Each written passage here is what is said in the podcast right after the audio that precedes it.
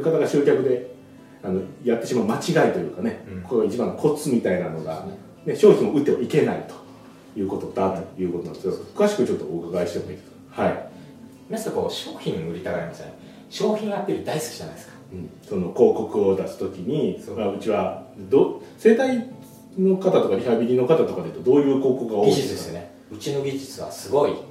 みたいな広告が多いんですか？ねナンバーワン。先生は業界ナンバーワンの製紙者はいはいはいはい。技術すごいだろうみたいな。ああみたいな。が多いですかねまあ大体そうじゃないですか、みん。なうちのジュースは一番うまい。うちのリピート率が一番吸うみたいな。そうですね。そういうのが良かったですね、でもこれってあの物事ってね何でも本質の構造と一緒だと思うんですけどはい。あのよく僕説明してるのはあのデートで考えてってくださいって言うんですよなるほどその女の子を誘うのやとしたらっていうことですかね。そうそうそう。はい。はい僕はあの企業系のセミナーもちょこちょこやってるんですけど業界ちょっと企業熱が熱いので、はい。はいやってるんですけどもそこで言うのはあの結局社長っていうのは商品がアピールするけど商品を金欲しいわけじゃないですか。あその結局はね。う売り手っていうことですよね。売り手はね、はい。売り手はね。金欲しいじゃないですか。裏裏。うんうん。ではね、本音はね、はいはいはい。でデートって何したいかっていうとまあその女の子が好きとか、ね、付き合いたいとか結婚したいもあるけど、まあ、男だったらやっぱりベッドにしたいのがまあまあねそうです下ね心あるじゃないですか、はいはい。絶対あるじゃないですか。そうですね。だからそのベッドインとお金って一緒ですよね本質的にねすごく似てるっていうことですね。その下心のとこというようなそうことですね。そうところね、はいはい考えるとプロセスも一緒なんですよね、はいうん、あのセールスレターもよくほらラブレターだろって言うじゃないですか。そういうのも言ったりしますね。そうそうはい一緒じゃんお客さんに対してのそうそうそう。ラブレターやっていう好きな人の気持ちを考えてとかね言うじゃないですか、あれと一緒であのお金もらうのに商品アピールばっかりしてるとその下心ベッドインするところに何かつってるのと一緒なんですよね。ベッドインをするために、うん、すごいいいホテルあるからとあるからかとか。俺の部屋夜景すげえからとか。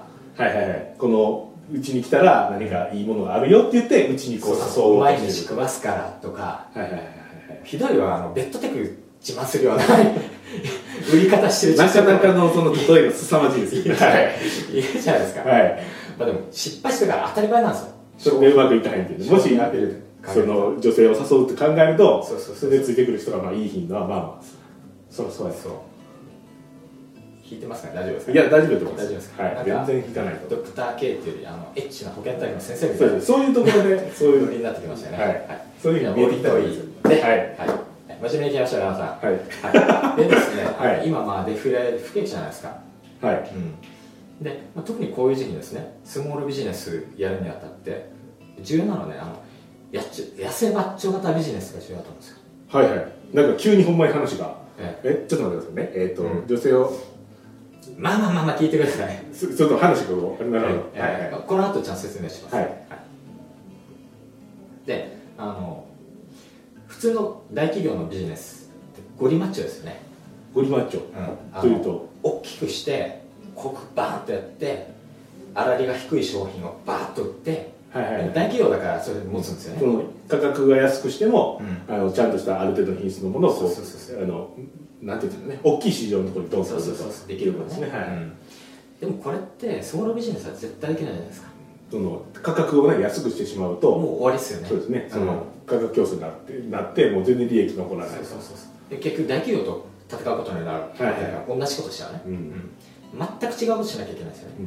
だから余計なものをそぎ落としてでもビジネスに対する筋肉は持ってなきゃいけないじゃないですか。はいはいはいはい。でそれってねあの具体的に何かというとあの問題解決型ビジネスだと思うんですよ。ほうほうほうほだんだんなんかまともな話になってきました。う何の話になってきました。かちょってきましたちょっと。具体的に言うとどういうですね、はい。あの結局ねお客さんってねあの売る方は商品売りたいんですけどもお客さんは自分に何か困ってることがあってその問題を知りたかったり解決したくて探してるんですよね。そうですね。例えばリハビリで言うとなんか腰が痛いであるとか、うん。なんか分からないですけどこの肩がねどうやとかそういう話ですよね、交通事故肩こりもなんで肩こりなのかなとかうん知りたいですよね、はい。うん。そこに対してあのなんとかなんとかスパイラルエクステンション療法とかわけのわからん商品名バンと出されてもお客さんはえ？ってって感じですよね。私に関係あるの？っていうの結構みんなやってるじゃないですか、で大企業とかは結構そういうのが多いと。うん。いうですね。はいはいはい。まあ、スモールビジネスの、ね、社長さんたちも商品大好きな人、その技術がね。うん。技術がお客さんを喜ばしてそれがお客さんを呼ぶと思ってる人が多いですからね。ねはい。結局お客さんの困ってることを理解させてあげてお客さんの問題解決する方法を教えてあげてそれを提供してあげればビジネスなんですよね。うんはい。じゃあ顧客のあの痩せマッチョビジネスですかね。お客お客さんのにとって問題解決型ビジネスにしないとい。けないと、まあ、スモールビジネスは特にということなんですけど、具体的にちょっと実例とかを交えて説明していただけたらありがたいんですけどはい。はい。えっと、これね僕が実際に顧客になって感じてすごく良かったなと思ったことなんですけど。もはいはいはいはいうんあのまあ美容室とか美容室ってはい。で一般の美容室ってこう綺麗なモデルさんに綺麗な髪型してうちの技術力はすごいでしょうみたいな広告、うん。一般的ですよね、ヘアカタログのモデルさんみたいなね顔がこう乗ってて綺麗なはい。はい。一般にいなさそうな顔 だとねサンプルでこうなんか乗ってる人全員美男子みたいなね美女みたいな感じですね。お客さんからしたらそんなのどうでもいいじゃないですか。まあそうですね。自分に自分自身が素敵に見せたいわけですね自分自身を素敵にするための髪型はどんなんが似合うか。うん。自分の髪質骨格うん。髪の量とかね。そういうのに合わせてどんだけ素敵な髪型にできるかっていうのがお客さんにとっては重要じゃないですか、そうですね。そうそう。自分にとって何が似合うかというかねそういうふうなところですね。だから、まあ、そこから教えてもらあげるのがいいと思うんですよね、まあ普通知らないですよね。知らないですよ。じ僕の骨格でどういう頭が似合うのかとかまああんまり知らないですね。う。ん、で僕もあのテンパーなんですね実はね。ああ癖毛というか。そうそうそう、はい癖毛ってね変に美容室いると変にされちゃうんですよ。ああなるほど。そう。はいはいはいはい。でこうその時はよくても家帰ってからうん。やったら全然セットできんのそうそうそう僕も結構癖毛なんで。そうそう。ありますありますあります。それでまあ美容室選ぶ時すごい困っててでその時にあったのがこれあの実際ある美容室なんですけども似合わせの法則っていう売り方でやってる美容室があるんです。似合わせ。そはいはいはう似合う法則、はいはい。丸型だとどうとか三角だとどうとか。い顔の形が三角やったらこういう頭がいいですよみたいなのがあるってことですね。う。んでどんな方でもその方に似合う髪型をちゃんとこちらで考えてカットさせていただきますよっていう売りをしてて見た瞬間すごいいたんですよなるほど。それはでもいいですね。こうちゃんとこういうふうなのがあなたの顔にはこういうの似合うからこう。いう髪型どうですか？っていうことですよね。はいはいはい。まさに問題解決型ビジネスじゃないですか。そうですね。問題ありますね。自分のどういうふうにしたらいいのかって前者は商品売ってるだけですよね。すごいだろ技術をね自分の腕をちゃちゃんとした腕を持ってますよって言ってることに対してもう一つはお客さんがどういうふうな髪型にしたらいいかわからへんなと思ってることに対してこうアピールしてるわけですよねうそうそう。でまたそこの美容室でもややってるんですけども、あの最近は女性も結構薄毛に悩んでて、まあ、男性ももちろんそうなんですけども育毛剤っていうのもなんか売ってるんですね。そこでってことですね、うん。はいはい。で育毛剤もまあ市販にもいっぱいあるけどもはいはい。結局ねあの髪が薄くなるっていうのも原因がいろいろあるんですって。はい遺伝だったりとか頭皮が状態が悪かったりとか毛根に栄養が足りないとかね。はいろ養が。んなのがあってこれが合わないと育毛剤買っても意味がない。ああなるほど。その問題がそれぞれ違うと。ちょっと薄くなってしまう原因が4つも5つもあるのにこの1個目の問題に対する育毛剤をつけても自分が持ってるのがこの3つ目やったら全然効かへんしもう逆効果になることもあるみたいなそういう話ですね。でも CM なんかだと発毛効果がめっちゃ高いとか、すごい勢いで育つとかしか言わないじゃないですか。なるほど。確かにそうですそうでしょ。すっきりするみたいな。そうそうそうはいはいそれ全全然問題解決になってなくてでそこの美容室に行くと、えー頭皮診断いく、えー毛孔診断とかやってくれるんですね。でやってあちょっとね頭皮が荒れてるんでそこをじゃあ元気にするような育毛剤使いましょう、そうすると髪が自然に元気になってきますよとか言ってくれたんですよ。でこれってあの保険業界の,、ね、あの保険診断みたいなモデルです。もうそうですね。はいはい自分に合うのはねどれかっていう。結構ね育毛剤とかもなんですかねこ治らないっていうのがねなかなか治りにくいっていうのがあるんでそういう自分のタイプに合ったとか言われると結構ねきますし。保険もどれにしたらいいかわからんっていう感じですよね。そこでちゃんとそのうん。その悩みを解中決する。なところでちゃんと原因を教えてくれて解決を教えてくれて商品まで提供してくれたら確実にお客さんの悩みは解決するし自分のところで買ってくれるんですよね、保険市場とかってむっちゃ増えましたよね。うん。ちょっと10年前とか多分全然なかったんじゃないすごい数になってます。やっぱりいいビジネスなんですよねモデル自体はね、そうですね中立で。まあもちろんねどっかの生命会社に相談したら自分のところのせ、ね、進めるって分かってますからね。そうそうそうそうそういうことですね。そういうところが中立で誰が判断してくれへんかなっていうのに対してこうちゃんとやってるってことですね、そういう悩みに対してアピールしてるとまあ、ダイエットとかももちろん一緒だと思いますね、いろんな太る原因があってそれに合ったダイエット法を提供するとかね、そうですね。食べ過ぎなのかあの運動が足りてないのかっていうのをちゃんと見てからプランを提案しますそうそうそう。いいやり方っていうことですね。でこれってどんなビジネスにもね絶対ね応用できるんですよ、であまあ今はちょっと具体例出しましたけどももっと利点がいろいろありましてね、あのまずですねあの商品アピールだけのビジネスっていうのはまああのお客さんね自分の問題中身も知ってて解決法も知ってて商品を選んでる人だけの層って人口全体からするとものすごく少ないと思いません、うことで例えば美容師さんの技術をこうなんとか賞をもらったというその賞も志願しっていう人の方が多いとですね。そんなことよりも自分のこう髪型だんだん似合うんやろとか普段どういうふうにあんまりうまいこと決まらへんなとかそんなことを悩んでる人の方がものすごい数いるってことですね。そうそうそう。あの ZOZO タウンとかあるじゃないですか。はいはい服を売ってる服売ってるはいろあそこもまあ結構いいブランドの服売ってるんですかっこいいですね、まああそこで買い物できる人って、うん。まあ、返金がある返品できるんで返品ができないとしたら自分のサイジングどういうのが似合うかとか結構分かってる人じゃないと買えないですよね。買ったことないですね。無理ですね買うの。僕も最近です買えるようになったあー。のだからすごく層が狭いんですよ。うんうんうんそこで一等賞に慣れてるところがいいですよ。ZOZO タウンみたいな。そうですね。うん。うんでもそこに参入するってことはもう劣等者なんですよ。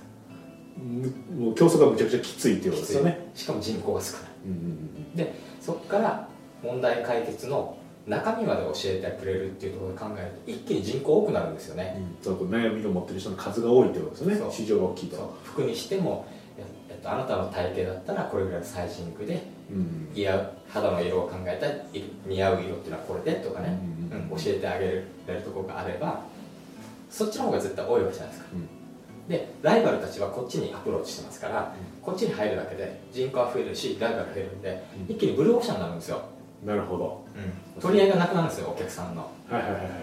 なのでその、うん、まあもともと言ったリハビリとかそういった生態の業界に行くと,、えー、とその技術がどうとかってお技術ありますっていうよりもそのちゃんとお客さんが持ってる悩みとか中身にフォーカスどんどんっていうことですね。でうん。腰が痛いって言ってもいろいろあってとかいうようなあなたに合うのをちゃんと提案しますとかいうようなアピールにしていた方がいいと。そうですね。原因を教えてあげたいね。そっちの方が数も多いしとかいうことですね。そうで、えっと、もっといいのがですねあの問題解決型のビジネスにするとお客さんが社長目当てとかスタッフ目当てでそんなに来なくなるんですよ。その人人目当てというか。例えば、まあ、僕なんかちょっと今は現場離れたんですけどもね、うん前はカリスマ講師だったんですよ。そのうちの会社でやってるセミナーの中で、なんか中村さんの話を聞きたいそうそうそうそうっていことですねはいはいはい。っていうふうに来てたんですよね、ただ会社を問題解決型に変えたのでうんお客さんからしたら会社に来ることはカリスマに会うためじゃなくて、うんまあ、カリスマに会うのもいいと思うんですけどね、そのモデルでやるのもある程度は。ある程度ねある程度ね。でもあの会社に来ることが問題を解決してもらうために来るようになると、担当者は別に誰でもよくなるんですよね、そうですね。うん。うんうんうんかもちろん会社に対しての信用が育ってからになりますけどね、要はそのなんでこう規模を大きくするとかいう時にはすごく自分がそのずっとそこに居続けないといけなくなりますもんね。もし自分の話を聞きに来るとかいう人でいくと、カリスマ型だとやっぱり会社は組織が大きくならないならないですよ。まあ、生態の先生とかやったらね。あの先生にやってほしいってなったらもうマーケティングもやって施術もやって動画講座ってずっとやらないといけないということになりますね。う。全部もう社長がやらなきゃいけなくなるので、問題解決型にすると社長が前線から離れる確率が高くなるんですね、その分違う仕事ができるじゃないですか。そしたらあの会社を成長させるための未来業務ですよね。その来年この院をどういうふうにしようかとか会社をどうしようか。新しいプロジェクト立ち上げようかとか、うん。新しい商品ラインナップ作っていこうかとか、あそうですね。先々にうん。行くところに社長の力が社長の力ってそこで発揮できるわけじゃないですか。そうですね全体を見てねやってるわけですからね社長さん。ほんで一番真剣ですし。そうそうそうだから会社は本当に強くなるし育つ組織になるんですね、なるほど。でもそうですね。なんでその問題解決型でいくとこうその問題を解決するためにお客様は来てくれるのであの別に誰がやってもほんまにいいと。その問題解決してくれるんやったら誰でもいいっていうことですもんね。であと解決なかなか自分でできない人が解決してもらうとね恩義を感じるんでライフタイムバリューもかなり上がります、確かにね。その例えば今のね育毛とかやったとしたら、あそこの育毛剤使っても生えへんかったってやって診断して効果があったらねあもうそこに行こうかってなりますよねずっと。そうそうそう。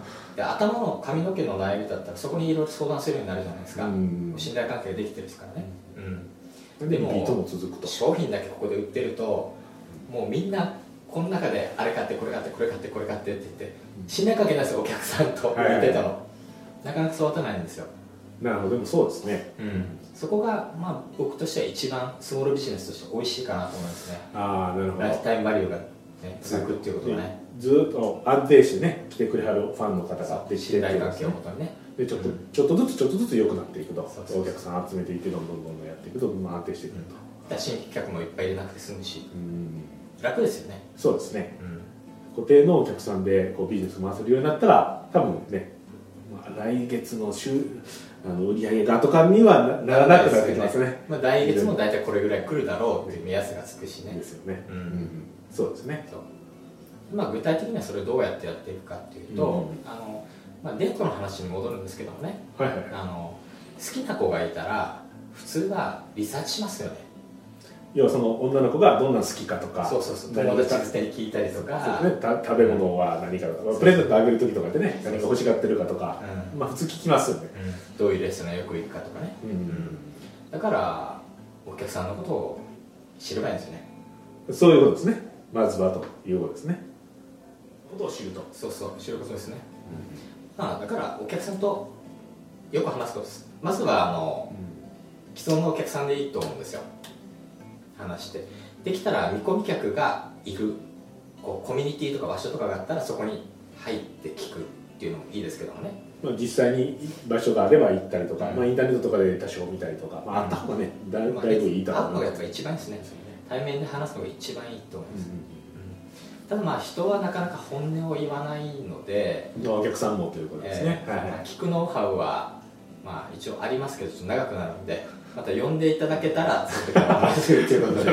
でまあまあすぐ来ていただいてと。だからですね、もねうん。なのでまあそしたらそのね今のまあ本音を聞き出すっていうのがまあ大事になってくるとは思うんですけど、うん。まあ、それをちゃんと聞き出してそれをマーケティングなり、あのまあ、広告使うなり、まあ、ホームページでそれをちゃんとアピールしていくなりしていくということでやっていけるということですね、それを、えっと、商品がうちの商品こうやから買ってじゃなくてこういうふうに悩んでるお客さんが例えば悩んでることに対してちゃんとフォーカスしてそれが解決しますというようなことをやると、まあ、リピートも多くなるしねあの他のライバル店がその商品のぎ自分の技術ばっかりをアピールしてる広告出してるんやったら自分が全然その問題解決型の方の広告出すとそれだけで違いが出るんであのすごくお客さんも取りやすくなってブルーオーシャンになってるというそうですねことですね。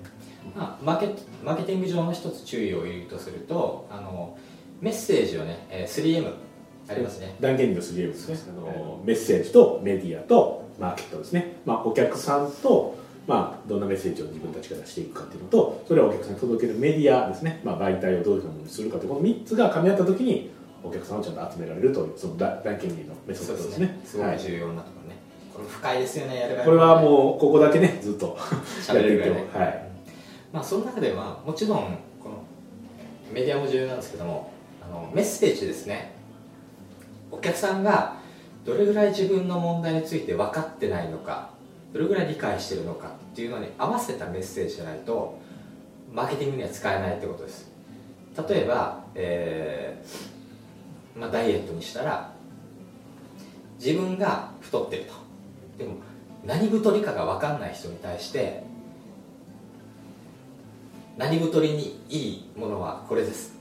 何太りにいいものはこれですって言っても、ここの間に階段がちょっとありますよね。その何太りって何？みたいな話そう。そうどういうことみたいな話じゃないそういう人に対しては太ってるにもいろいろタイプがあってこんな特徴だと何太りかもっていうメッセージですよね、うん、そしたらああそういうふうなのが兄にやってるんだ。ねうん、そしたら1個階段上がるじゃないですか、でその時に何太りだったらこれ聞きます。ってなるとおこれや。買うかってなりますよね、ここがメッセージがずれてしまうと全く意味のないのマーケティングになってしまうので、そこはすごく注意しないといけないと思いますね。お客さんのその頭の中というかそそうういうふうな状態になっているのかってそれに合わせてこうメッセージを変えていくと。はい。いうことですね、ね。っていうのがポイントですね。まあ、やはりあのダン・ケネディがねいつも重要なことを言ってますけどね。あのはい。自分の商品に恋をするな。恋すべきはお客様だとああなるほど、言ってますね。言ってますね。はい、なのであの商品っていうのは、まあ、整体師の方とかでいくと技術とかそういったものですね、まあ、育毛剤とかやったら育毛剤ですけど。そうじゃなくてお客さんに恋をしてお客さんはどういうふうなことで悩んでるんやろうということでずっと考えながら広告とかのメッセージを作っていかないといけないと。関心を持つ中心を常にお客様にするってことね。そうですね。ビジネス始める人って結構ねその商品に惚れ込んでそうそう。始めるそうなんですよね。ですよね。なのでまあ普通そうだと思うのでちょっとそこはね。まあ商品も好きな方がもちろんいいんですけどお客さんのこともちゃんと好きになってというかそこもちゃんと考えてやっていくことで、まあね、両輪なので、ね、商品こういうふうな問題解決できますっていうのはやっぱり商品なので。でも買う人はお客さんなのでこう両方ちゃんとバッチさせてやっていくというですね。はい。ですね。まあまずは話を聞くことなんで、はい。まあ、次回読んでいただけたら今度は人の本音を話し本音を聞き出す方法っていうのをちょっとなるほど。お話しさせてこのメッセージをどうやって伝えましょというところで今度聞かないといけないんでそれをお話しいただけると。そうですね。はい。じゃあもう早速次週とかで。はいいいですか？はじゃあ東京からまた来ますがお話しいただこうと思います。はい、では今日はあのこれぐらいになりますので、はい、ではレスポンス今日はこれでおしまいになります。はい。ありがとうございました。ありがとうございました